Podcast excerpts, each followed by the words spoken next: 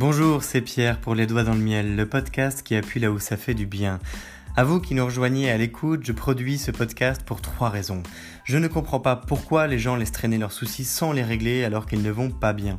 Je ne comprends pas pourquoi nous reproduisons sans cesse les mêmes erreurs avec d'autres personnes dans d'autres lieux et en d'autres temps. Et je ne comprends pas pourquoi on peut se sentir si seul face à l'échec alors qu'on est si nombreux. Alors à vous qui avez vécu un gros raté, à vous qui voulez sortir de vos cycles de vie pour progresser vraiment, ce podcast vous est dédié parce qu'il faut commencer par changer son monde pour changer le monde. Je vous parle parce que c'est du vécu, je vous parle parce que je suis passionné par ce qui forge notre nature et notre identité, et surtout, je crois qu'on peut faire mieux sans avoir à en souffrir. Je vous souhaite la bienvenue dans cette troisième saison, la fin, développer une raison d'être pour progresser. Elle fait suite aux deux premières, la bestialité où nous avons croisé les mondes pour faire face à nos contradictions, et la colère où nous avons utilisé nos échecs de vie pour avancer. Ici, nous allons poursuivre avec une cinquantaine d'épisodes depuis le fait de gagner en ego pour avancer coûte que coûte afin d'acquérir suffisamment de connaissances pour être rassasié. Nous allons parler de volonté, de performance, de dépassement de soi, de rouleau compresseur, de solitude, de courage, de hier et avant tout de passion. Nous serons accompagnés pour ce faire avec un générique de fin produit par Lotfi, qui est à la fois un cuisinier de talent, rappeur et producteur. Et surtout, je n'ai qu'une seule chose à vous dire que vous devez retenir, c'est possible. Alors, bienvenue dans ce nouvel épisode de Les Doigts dans le Miel, saison 3, la fin, à vous les studios.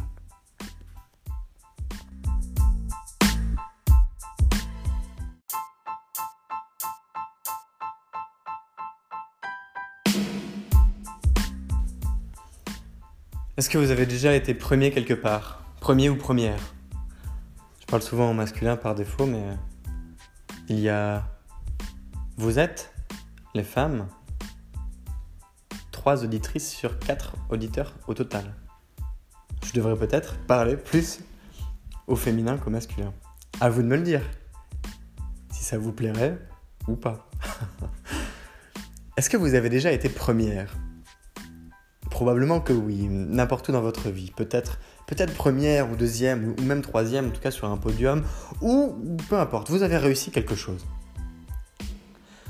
Il y a un moment, juste avant de réussir, où vous sentez que vous allez le faire. Vous sentez que vous allez le faire parce qu'en fait, le monde joue en votre faveur à ce moment-là. Vous êtes prête dans votre tête. Vous êtes prête sur le papier. Vous êtes prête même dans l'action. Vous avez la conviction d'y arriver. Et ce qui se passe en plus, c'est qu'à ce moment-là, vous gagnez. Vous réussissez, vous l'emportez. Vous appelez ça comme vous voulez. C'est vous qui avez le prix à la fin. Même une médaille en chocolat pour avoir terminé un marathon est une réussite.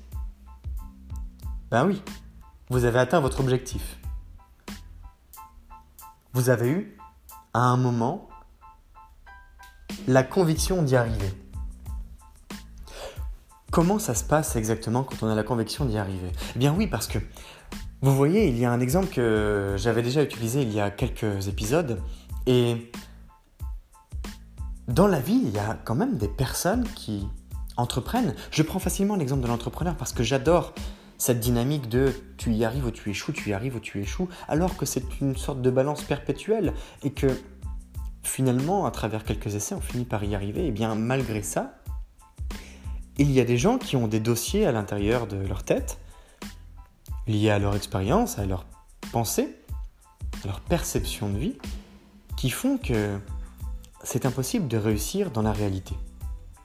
Leur perception les empêche de réussir leurs modèles mentaux les empêchent de réussir. Et j'avais pris cet exemple de gens extrêmement brillants, intelligents, qui ont fait des études longues, des doctorants, des docteurs, donc, dans leur milieu, et qui, lorsqu'ils passent le cap, franchissent la barre de l'entrepreneuriat, sont incapables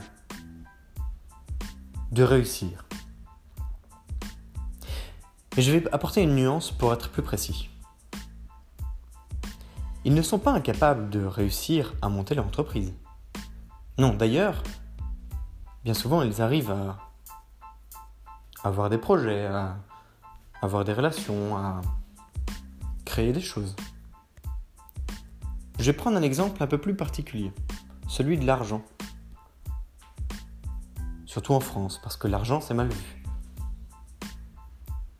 Baladez-vous dans une ville en Clio bleu ou baladez-vous en Porsche rouge et vous vous ferez plus facilement rayer votre portière parce que les gens maudissent, jalousent votre réussite. Eh bien, je vais prendre de l'exemple de l'argent parce que des personnes très brillantes n'arrivent pas à économiser, n'arrivent pas à atteindre leurs objectifs financiers. Alors l'argent circule, c'est pas un souci, ça rentre et ça sort. Mais en termes d'économie, en termes de gains, en termes de progression économique, et du coup en termes de développement d'entreprise, ils sont incapables d'y arriver. Et ils ne peuvent pas gagner parce qu'ils sont en train de s'auto-saboter en permanence. Leurs dossiers mentaux, leur relation avec l'argent, leur relation avec leur environnement et leur relation d'abord avec eux-mêmes ne leur permet pas d'atteindre l'objectif, pour le coût financier, qu'ils se sont fixés. Je vais partir du principe que vous êtes OK avec moi par rapport à ça. De mon point de vue, ce n'est même pas un débat, ce n'est même plus un débat, c'est un fait. En fonction des dossiers que nous avons dans la tête, qui sont liés à nos expériences de vie et à notre manière de les interpréter, nous pouvons soit nous faciliter la vie, soit nous auto-saboter en nous empêchant de réussir. Parce qu'on ne mérite pas, par exemple, parce qu'on ne pense pas mériter. Ça ne se passe pas de manière consciente, c'est de manière subconsciente. C'est notre cerveau qui processe l'information qui fait que dans la réalité, nous ne pouvons pas traduire notre désir ou notre volonté d'arriver à quelque chose de bien précis. Eh bien, cet épisode, il est dédié au fait que cette fois, on a la conviction d'y arriver. Parce qu'en fait, ça ne peut plus se passer autrement. Et ça ne peut plus se passer autrement parce que quand on croit en soi, quand on croit suffisamment en sa capacité à y arriver, et qu'en plus on a les bons dossiers, qu'en plus on voit la ligne d'arrivée, que se passe-t-il? On commence à avoir la conviction quand même qu'on peut le faire. Il faut toujours être, euh, oui, vigilant, il faut toujours faire, oui, attention. On a bien vu un nombre de vidéos assez importantes de courses qui se sont abrégées devant la ligne d'arrivée quand la personne a levé les bras un peu trop vite. Là, l'idée n'est pas de relâcher ses efforts, non. L'idée est d'apprécier le processus. L'idée est d'aimer faire des efforts. L'idée est de prendre du plaisir à suivre le processus quotidien, à aimer ce que l'on fait et surtout à avoir la conviction d'y arriver. Ça peut être même le moment où on perd pied avec ses objectifs parce que le but est plus grand que l'amour que l'on a à se mettre à la tâche, le plaisir que l'on a à faire, la joie que l'on ressent à se lever le matin quand on fait les choses, est plus importante que la difficulté d'y parvenir. Et à ce moment-là, oui, on ne peut qu'avoir la conviction d'y arriver parce que c'est un cercle vertueux. On se facilite la tâche. C'est plus facile. Les émotions positives entraînent des émotions positives. Les émotions se transforment en actions positives. Les actions se transforment en résultats positifs. Nous ne sommes pas nos pensées, mais nos pensées se terminent, se concrétisent en actions. Et les actions font qui nous sommes à travers notre manière de les interpréter, à, travers notre manière de voir les choses. C'est là que ça devient intéressant. Imaginez que vous soyez en mesure de programmer votre conviction d'y arriver. Imaginez que vous soyez en mesure de vous regarder de vous prendre avec trois doigts votre petite tête comme un pantin de bois et que vous, le tour, vous tourniez légèrement dans la bonne direction, dans la direction qui va vous faire y arriver, peu importe le sens que vous vouliez y mettre, juste pour vous réorienter suffisamment pour que ce détail ait un impact considérable sur son arrivée. Si je vous glissais cette idée en tête, est-ce que ça évoquerait quelque chose chez vous? N'importe quoi? De la connerie? De l'amour? De la haine? La possibilité que ce soit vrai? Pensez-y. Faites une pause. Et demandez-vous si en ce moment, peu importe où vous en êtes dans votre vie, si en ce moment vous vous dites je suis en train d'aller tout droit à toute vitesse et que vous sentez un léger décalage avec votre volonté, imaginons, d'améliorer votre vie. Soit parce qu'il vous manque une information, soit parce qu'il y a des efforts que vous ne savez pas bien faire, il y a des résultats que vous ne savez pas bien obtenir, soit parce que vous avez juste la flemme, soit parce que vous sentez que quelque chose vous échappe. Bref, toutes les raisons sont bonnes. Et imaginez que vous soyez capable de dire, à la manière d'un train, je change de voie, et même si ça ne doit être qu'un centimètre maintenant, à la fin, il y aura peut-être un kilomètre. Si vous savez que vous êtes capable de faire ça, et que vous vous mettez sur le rail qui correspond à votre désir projeté, au futur espéré, à votre avis, est-ce que vous auriez la conviction d'y arriver ou pas? Est-ce que dans votre vie, vous auriez l'impression d'avoir plus de chances de finir les premières par rapport à la posture d'avant? En sachant que à la fin, si on doit y mettre une fin, le bonheur à la clé sera plus intense. Vous aurez plus de chances d'apprécier le processus.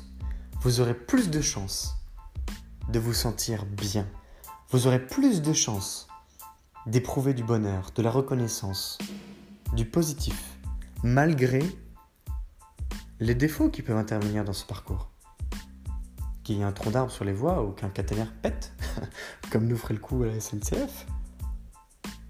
Mais malgré ces imprévus, malgré les imprévus extérieurs, en global, sur le trajet total, vous serez mieux.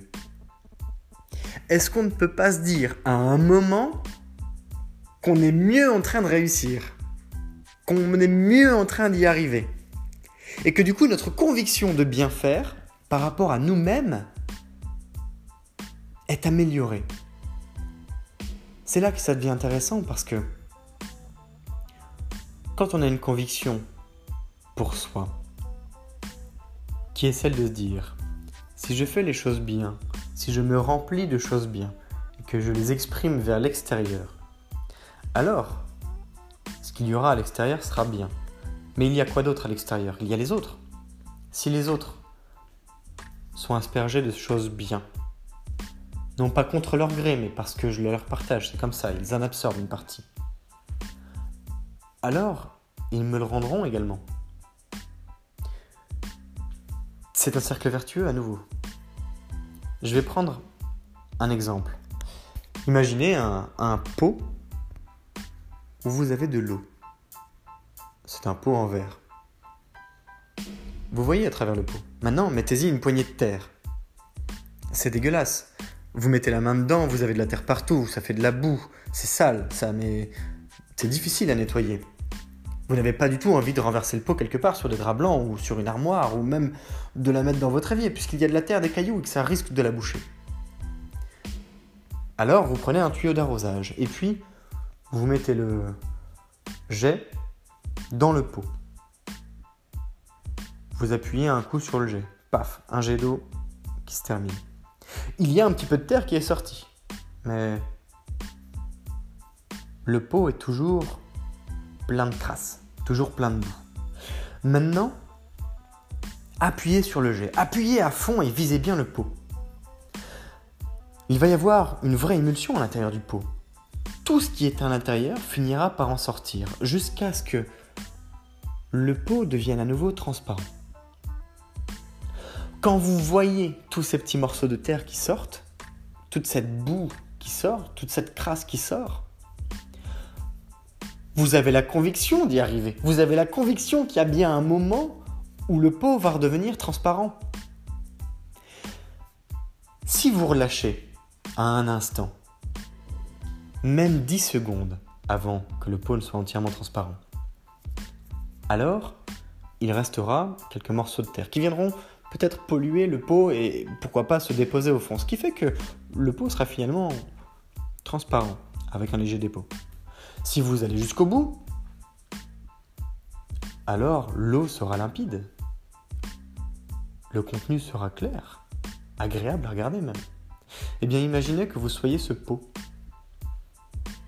Que la terre représente toute la merde qui vous est arrivée, toutes les indélicatesses que la vie vous a réservées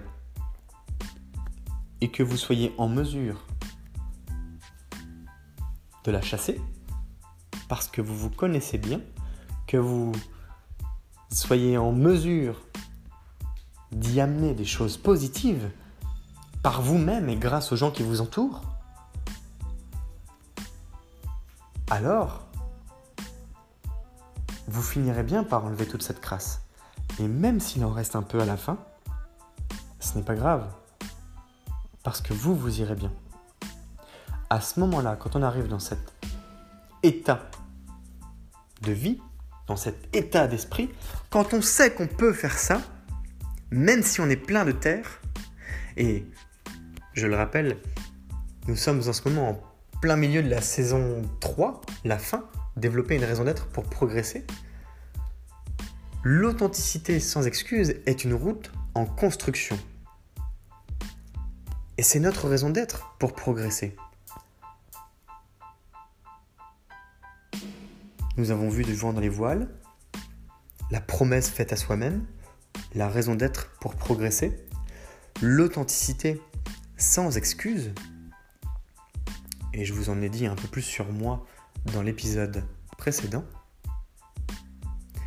Eh bien, ça laisse place à la conviction qu'on peut y arriver parce qu'on est en mesure de faire d'un pot que l'on considère crado quelque chose de brillant, et cela même s'il devait rester un peu de crasse à l'intérieur.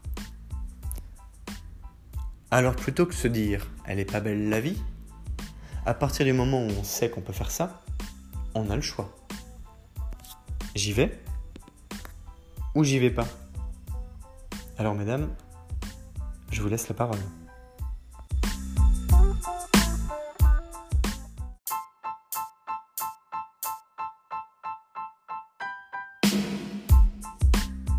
Je t'invite à liker, commenter et surtout partager le podcast depuis la plateforme où tu l'écoutes de manière à le diffuser auprès du plus grand nombre de personnes qui auraient besoin qu'on appuie un peu plus fort là où ça fait du bien. Rappelle-toi peut-être que par le passé tu as vécu des moments difficiles voire des échecs de vie et peut-être qu'à ce moment-là ça t'aurait fait du bien d'entendre une pensée, quelques mots ou avoir un début de plan d'action pour mieux faire avec, eh bien, tu as ce pouvoir entre les doigts en ce moment et ça peut être de ta responsabilité que de le communiquer à quelqu'un qui en aurait besoin. Alors, pourquoi pas? En tout cas, sache que c'est grâce à des personnes qui le partagent qu'il y a aujourd'hui plusieurs milliers d'écoutes du podcast Les Doigts dans le Miel et que ce podcast est écouté dans plus d'une douzaine de pays. Aujourd'hui, ce sont des sourires, des moments plus chouettes, des progressions et des constructions de projets qui s'accomplissent à travers le podcast. Je te souhaite à nouveau la bienvenue si tu viens de nous rejoindre et je te remercie si tu es plus fidèle qu'un ou qu'une autre d'écouter les doigts dans le miel en permanence car c'est grâce à toi aussi que je continue avec grand plaisir de diffuser ce podcast pour appuyer là où ça fait du bien. Je te donne rendez-vous demain. Je t'invite à picorer dans les contenus qui sont passés. C'est Pierre, les doigts dans le miel, le podcast qui appuie là où ça fait du bien. Belle journée